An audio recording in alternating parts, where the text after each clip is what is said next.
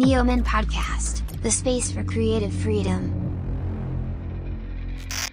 Hola, ya estamos de regreso en otro episodio de- del podcast de Neoman y en esta ocasión tenemos a un talento totalmente diferente a lo que hemos venido presentando, pero justamente lo que tratamos en, en esta plataforma es demostrar la diversidad de artistas que tenemos y en esta ocasión tenemos a una vocal, a una eh, coach vocal brutal, o sea, les juro que estoy muy emocionado.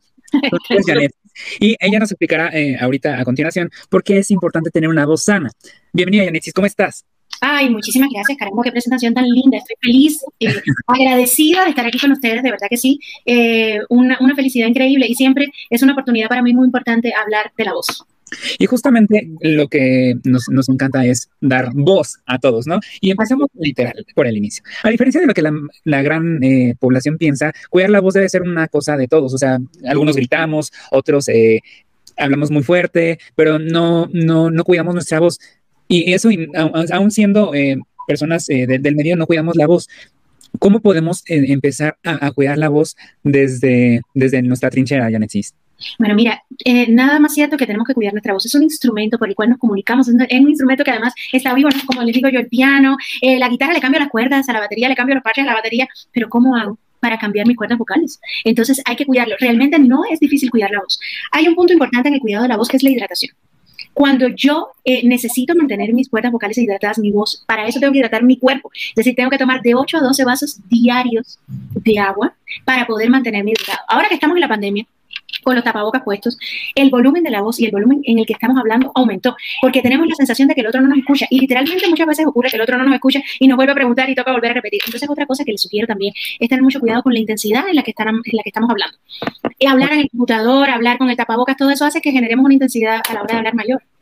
Entonces, por ejemplo, en este caso, tendríamos que mantener el volumen un poco más, eh, como si estuviéramos hablando ahorita, que un poco más bajo y Más bajo, más bajo. De hecho, a los cantantes, a mis, a mis estudiantes de canto, yo también les digo, a veces todo el mundo cree que cantar es cantar duro, que hay que sacar el volumen. No, no, no, no. hay que cuidar mucho la intensidad de la voz. De hecho, los matices, cuando uno está hablando, cuando uno está cantando, no hay nada más lindo que el cambio de los matices. Un poquito más suave, después vas, eh, vas creciendo, cantando, pero hablando también. Entonces yo les, como que les sugiero a todos, empiecen a hablar y cuando empiecen a hablar, recuerden lo de los matices y bájenle un poco. No es hablar susurrado ni mucho menos, porque entonces ahí estaríamos forzando la voz mucho más. Entonces es un tono medio, un tono mesurado, eh, cuidar la intensidad, hidratar nuestra voz. Y la otra cosa que yo también recomiendo es, sobre todo si soy un profesional de la voz, es decir, ¿qué es un profesional de la voz? Un maestro es un profesional de la voz, un cantante es un profesional de la voz, un locutor es un profesional de la voz, el que trabaja en un call center es un profesional de la voz, el que está atendiendo público, es decir, todos de una manera u otra estamos utilizando nuestro instrumento. Entonces hay que calentar la voz y hay que enfriar la voz. Oye, ya, sí, perdón. No, no, no, dime, dime, dime. dime. Justamente ahorita que, que, tocas el tema de calentar y dejar enfriar la voz, por ejemplo, muchas personas, incluidas yo, hay veces que estamos en, en la regadera, estamos en el carro o incluso estamos en, en nuestro día a día en la cocina, sí. tal cual la pandemia. Y, y nos, nos ponemos música y nos ponemos a cantar a lo mejor una canción de Cristina Aguilera, una canción de J Balvin, una canción de, de miles de artistas, ¿no? Pero. También, por ejemplo, cómo nosotros podemos calentar nuestra voz para no dañarla a, largo plazo, porque finalmente estamos eh, jugándole a la ruleta rusa que podamos eh, sentirnos el mayor cantante del mundo, pero nos podemos dañar la voz. La fatiga vocal aparece inmediatamente. Entonces, bueno, hay, hay maneras de hacerlo. Yo siempre sugiero que esté la compañía de un profesional y muestro el pitillo, porque yo adoro el pitillo para la voz. El pitillo sin agua y el pitillo con agua. Entonces, si tiene, tienen pitillo, popote, bueno, tiene diferentes eh, nombres dependiendo de donde estemos. Entonces, si tienen un pitillo, simplemente generar la vibración. Mm, así de sencillo, una intensidad suave también. Mm, voy subiendo la altura del sonido y voy viendo cómo solo de hacer ese ejercicio empiezo a sentir vibración. Empiezo a sentir vibración en mis cachetes, en mi boca y empiezo a cambiar la altura del sonido mm, y a mover la boca también. Es una manera de comenzar el proceso de calentamiento. Y es una manera también de enfriar la voz. Cuando lo he usado durante mucho tiempo, lo mantengo en un solo sonido durante unos tres minutos o dos minutos suavecito y ahí empiezo a enfriar la voz. Cuando, fíjate que cuando la, estoy calentando, moví la voz. Hice agudos, hice graves, pasé por, por el medio, hice glissandos, que es cuando paso de una nota grave a la aguda por todas las notas del camino o de agudo grave. El famoso carrito que le dicen todos, la R, que genere vibración. Comenzar con eso, que son ejercicios que aunque no los esté haciendo tan bien o de pronto no tenga una supervisión, no son delicados. Porque hay otros que se pueden hacer, como la terapia de resistencia en el agua, que tú la haces en el agua, pero que la intensidad del agua es la que hace la diferencia. Entonces, por eso son tan delicados, porque estos ejercicios en el agua, si le pones demasiada agua, en vez de hacerte un favor, lo que te están haciendo es un daño. Entonces, tienes que tener máximo dos centímetros. Este es un, un aparato que se llama Doctor Box con el que trabajo. Y entonces tú generas las burbujas, entonces sientes toda la vibración que te, genera el, burbujeo en el agua, pero lo que digo, lo importante es siempre, ojalá tengan el apoyo de un profesional experto, porque sí es importante saber cómo hacerlo. Entonces no es un ejercicio que uno pueda dar a la ligera, por eso primero les recomiendo el pitillo sin agua y cuando tengan la compañía de un profesional, pues empezar a explorar con el pitillo con agua. Y para que, eh, voy a dar un poco de tu trayectoria para que las personas conozcan eh, literal quién es Janetsis, o sea, no es como si hubiéramos contactado a, a, la doctora que tenemos al lado, no, o sea, es una mujer o sea, ha sido entrenadora y jurado de diferentes reality shows musicales de, eh, de Colombia, de, de, de, diferentes partes del mundo, en los que has compartido junto a grandes artistas como Maluma, Goyo, Jesse Uribe, Fanny Lu y Carlos Vives, entre otros. O sea, la verdad es que, o sea, podría darte mi voz así tal cual en La Sirenita con Úrsula y entregártela. Realmente... Entrégame tu voz, Alfredo, entrégame, entrégame. Realmente sí pondría mis manos contigo porque conoces eh, el, el mundo y sobre todo estás, sabes de qué hablas. Sí, así es, es mi pasión. Es algo que le he dedicado muchos años de mi vida desde chiquita, pues estudiando música y pues dedicada a la voz como coach vocal y también como cantante, que eso es importante, tú conocer tu instrumento para poder enseñar a los otros a, conocerlo.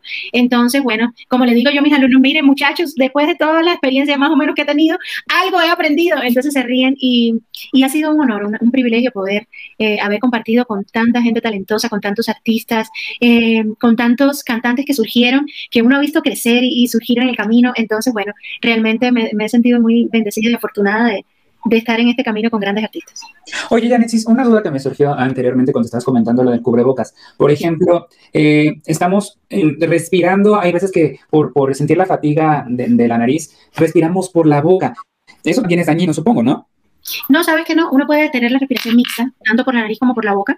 Lo importante es uno entender qué funciona mejor. Eh, tradicionalmente siempre se ha dicho que por la nariz es mejor, pero realmente yo a mis alumnos también les enseño a la hora de cantar la respiración mixta. Hay momentos, frases musicales, momentos donde tú por la nariz no, no alcanzas y es necesario respirar por la boca. Entonces realmente sí se puede respirar por la boca.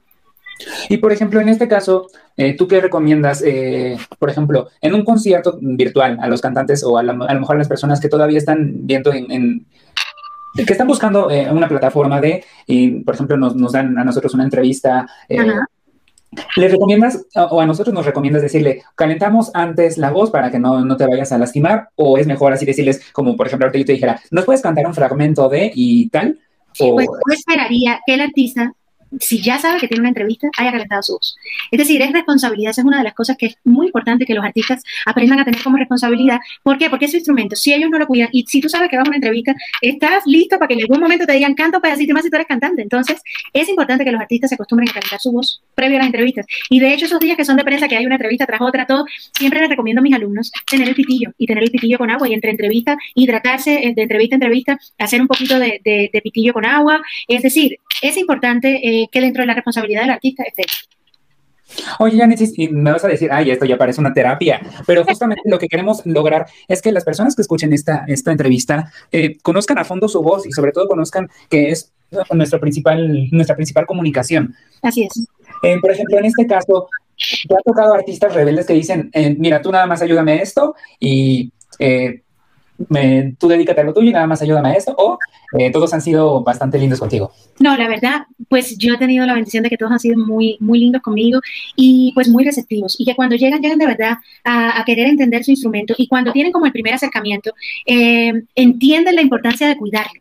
Entonces, bueno, yo creo que, que cuando los artistas tienen pasión por lo que hacen, la mayoría de las veces están abiertos a, a cuidarse y cuando ya llegan a un coach vocal es porque saben que es necesario aprender, avanzar y por más eh, famoso y exitoso que seas, pienso que en ese momento es cuando más necesitas, sobre todo cuidar tu voz, porque en una gira de conciertos donde tienes una cantidad de entrevistas, conciertos, viajas de un lado al otro, donde no estés cuidando tu voz, entonces no te alcanza para cumplir todos tus compromisos. Entonces es una responsabilidad, es como el deportista, que tiene que cuidar su alimentación, que tiene que cuidar y, y hacer ejercicios y estiramiento y van y les hacen masajes y bueno, así mismo tiene que ser un cantante.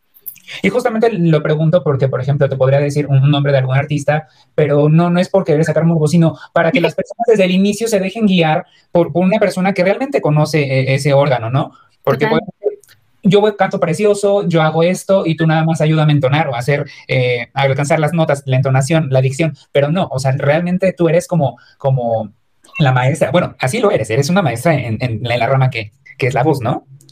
Pues sí, es que la voz es algo que no es solamente hacer el ejercicio en el piano, mame, mi, no, es algo integral, donde tú, ojalá, por ejemplo, yo tengo mi estudio, la magia de cantar, y ahí tenemos una cantidad de programas personalizados, individuales, grupales, donde no solo tienen clases de canto, hay clases de teatro, hay clases de expresión corporal, hay clases con la vocóloga, que es la que tiene toda la parte del conocimiento fisiológico, sabe cómo hacer los masajes, hay encuentro con el otorrino, y mejor dicho, es, es, muy amplio, entonces no podemos solamente centrarnos en cantar, porque además uno puede tener una voz muy linda, donde no transmitas, no pasa nada.